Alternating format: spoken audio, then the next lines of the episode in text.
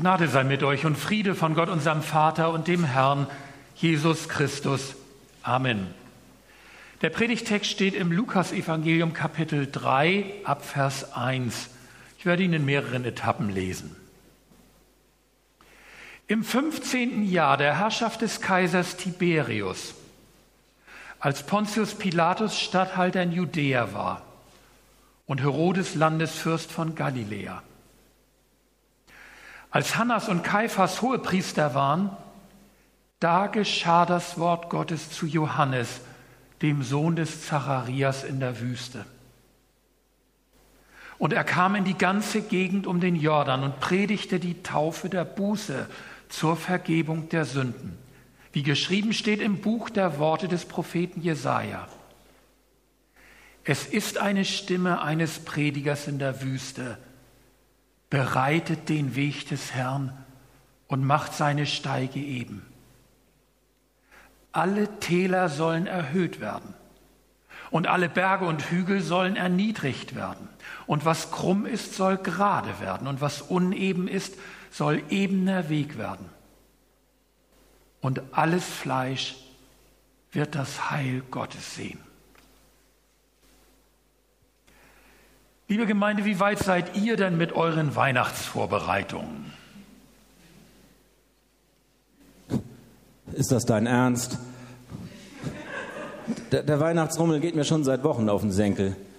Und dann kommt man in den Gottesdienst, will dem Ganzen mal entfliehen. Und damit beginnst du die Predigt. Ist das dein Ernst? Aha. Ich stelle fest, ihr seid also schon mitten in euren Vorbereitungen. Spannend wäre vielleicht auch, wenn wir einander erzählen würden, worauf wir uns dabei am meisten vorbereiten. Manche sind zum Beispiel schon ein Dreivierteljahr vorher auf stetiger Yacht nach originellen Geschenken, der frühe Vogel. Andere planen das Essen an den Feiertagen mit großem Aufwand.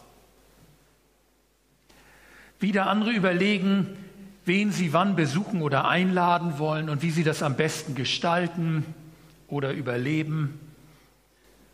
Und einige geben vielleicht nur die Programmzeitschrift für die Feiertage durch. Was sagt es eigentlich über uns selbst und unsere Lebenssituation aus, wie wir uns vorbereiten?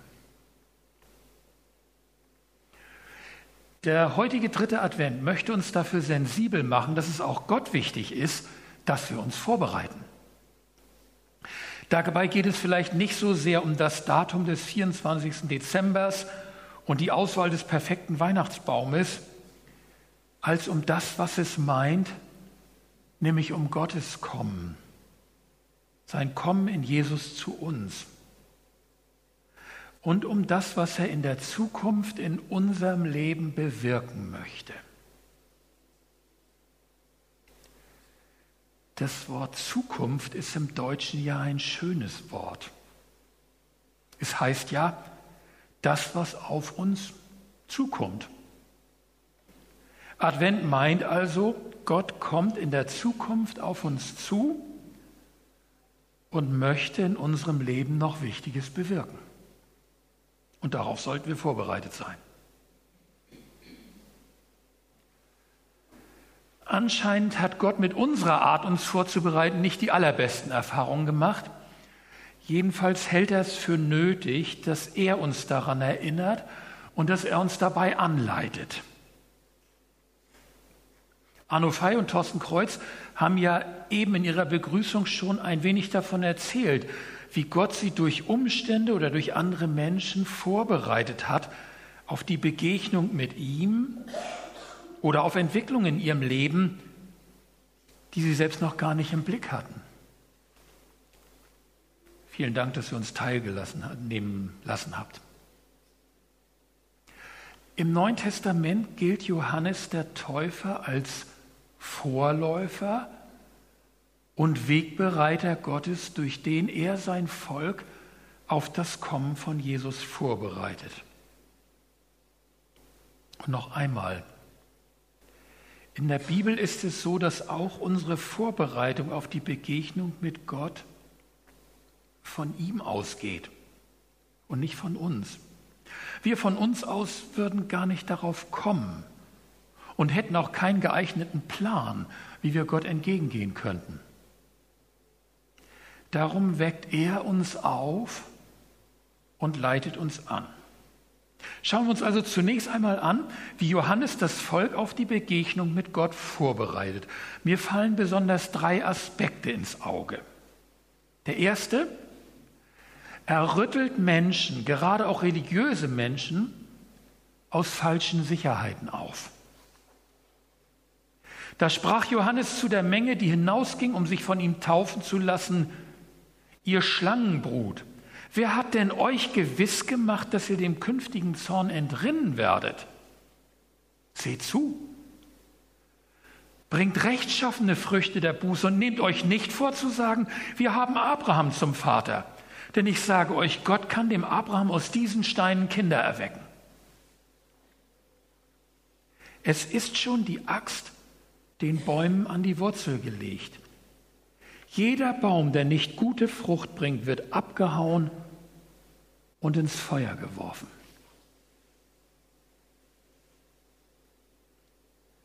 Viele Menschen denken, es könne doch gar nicht anders sein. Sie stammen aus gutem Hause, sie selbst sind mit sich zufrieden, sie sind in ihrer Umwelt anerkannt, also kann Gott doch auch nur mit mir zufrieden sein.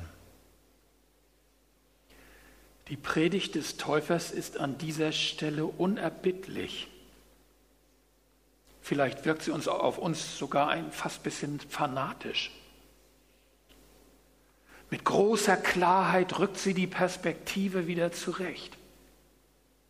Unser Leben muss vor Gott bestehen können, nicht vor unseren eigenen Ansprüchen.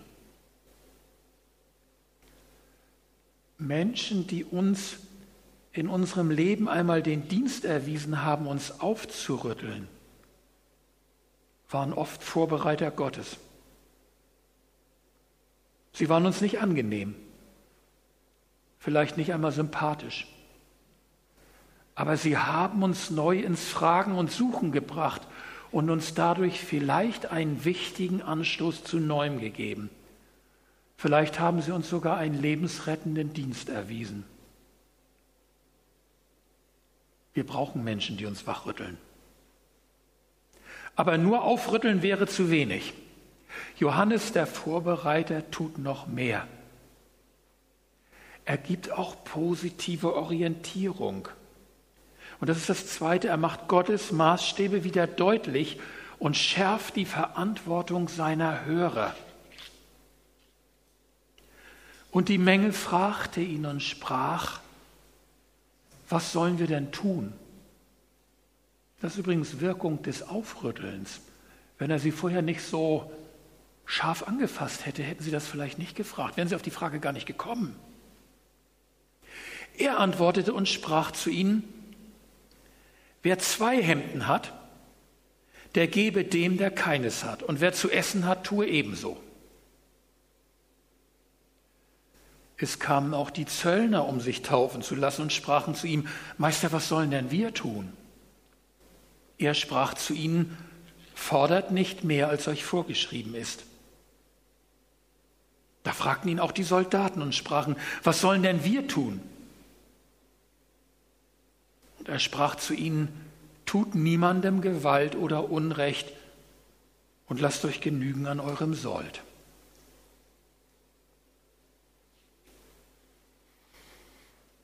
Ist eigentlich erstaunlich einfach, oder? Gut, das mit den zwei Hemden mag uns befremden, besonders die Frauen unter uns. Darf ich wirklich nur noch eine Jeans und ein Sweatshirt besitzen? Aber darum geht es wohl weniger, auch wenn die Halbierung des Inhalts unserer Kleiderschränke auch uns wohl manchmal ganz gut täte. Worum es wohl vor allem geht, ist die Wahrnehmung des anderen der kein Hemd hat und kein Essen. Hier stehe ich auf der Seite der Wohlhabenden und Versorgten und gehöre zum reichsten Zehntel der Welt. Menschheitsgeschichtlich habe ich einen Rhythmus, den im Altertum nicht mal Könige hatten. Die konnten nicht auf den Lichtschalter drücken und dann war es Licht an oder am Knopf drehen, dann war es heiß in ihrer Burg. Ich habe Überfluss. Auf der anderen Seite stehen immer mehr Menschen, denen dies, das Wichtigste zum Leben fehlt. Das Hemd, Nahrung, Versorgung, Ehre, Wärme. Wo rührt das mein Herz noch? Und wo mein Portemonnaie? Wo bringe ich mich ein, helfe und teile? Grundsatzfrage immer wieder. Neben dem, was allen gesagt ist, stehen die Sätze an die Zöllner und Soldaten. Das sind zu ihrer Zeit moralisch umstrittene Berufe. Das macht deutlich, es gibt Grundsätze, die gelten für alle. Aber jeder Stand, in dem ich mich befinde, jeder Beruf, jedes Projekt hat auch seine besonderen Herausforderungen und Versuchungen. Und die darf ich nicht übersehen. Das machen hier doch alle so, anders kommst du hier zu nichts. Vor Gott und einem von ihm aufgeweckten Gewissen können solche Argumente nicht einfach zählen. Wenn Gott uns auf die Begegnung mit ihm vorbereitet, dann schärft er unser Gewissen dann verblassen die bequemen Ausreden. Das ist unbequem, aber heilsam. Johannes tut den Menschen diesen Dienst. Beliebt macht er sich dadurch nicht, aber vielleicht doch vertrauenswürdig. Zunächst einmal aber ist das verunsichernd. Und es braucht noch mehr. Und auch das tut Johannes. Und das ist das Dritte.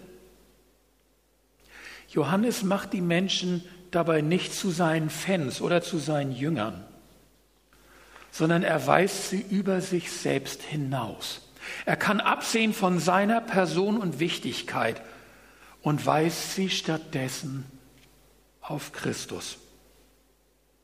Als aber das Volk voller Erwartung war und alle dachten in ihren Herzen von Johannes, ob er vielleicht der Christus wäre,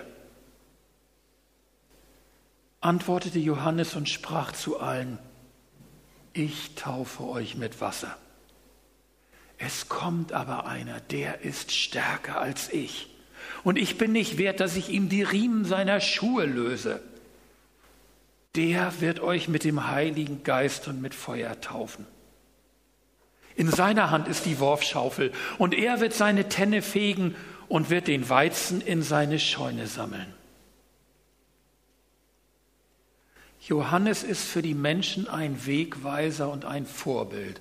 Aber gerade deshalb lässt er sich von ihnen nicht zum Idol machen. Und er bindet sie nicht an sich. Er weist über sich selbst hinaus auf Christus. Das tun alle guten Wegbereiter in unserem Leben. Das haben sie getan. Dass sie uns in die Begegnung mit Jesus selbst stellen. Und dass sie dann einen Schritt zurücktreten, sei es zum ersten oder zum wiederholten Mal. Für alles drei, was wir gesagt haben, steht übrigens auch die Taufe des Johannes. Sie weckt auf, führt zur Umkehr, symbolisiert den Neuanfang. Sie nimmt in die Pflicht des neuen Lebens aber die Taufe des Johannes ist auch noch eine Leerstelle, die über sich selbst hinausweist. Sie ist noch nicht das Eigentliche. Sie weist auf den, der auch sie noch mit echtem Leben füllen wird. Gott bereitet Menschen auf sein Kommen und auf sein Handeln vor, auch heute noch. Zwei Fragen stellen sich mir. Die erste ist so eine typische Silvesterfrage. Mir begegnete sie am Anfang dieses Jahres mit dem Zitat aus Jesaja 43, 19. Da sagt Gott auch durch so einen Vorbereiter zu den Israeliten, denn siehe, ich will ein Neues schaffen. Jetzt wächst es schon auf. Erkennt ihr es denn nicht? Gibt es Stellen in meinem Leben, wo Gott mich jetzt gerade auf etwas Neues vorbereitet und ich merke es noch gar nicht. Aber er stupst mich mit der Nase drauf, durch sein Wort oder durch so einen Satz, den mir jemand sagt und erklärt, guck mal, da sprießt etwas bei dir aus der Erde, ganz klein und unscheinbar. Da fange ich mit dir etwas Neues an. Ich habe mit dir noch etwas vor. Und die Wüste, in der du dich befindest, ist mein Ort und meine Zeit der Vorbereitung. Was sind die Erfahrungen, die Rückschläge, die Korrekturen, die Augenöffner, durch die Gott mich vorbereiten will für seinen neuen Weg? Und in welche Richtung weisen sie mich? Das sind gute Fragen für die Zeit zwischen den Jahren oder eine kleine Einkehrzeit zu Beginn des neuen Jahres. Und die Einfälle, die mir dazu kommen, sollte ich aufschreiben und darüber beten. Und im Laufe des Jahres sollte ich sie immer mal wieder nachlesen. Bestätigt sich da was? Wächst da etwas? Oder war es doch nur eine Eintagsfliege, eine Stimmung? Ist da etwas Wichtiges, was ich nicht mehr aus den Augen verlieren sollte, sondern weiter bewegen? Wo Gott mich vorbereitet.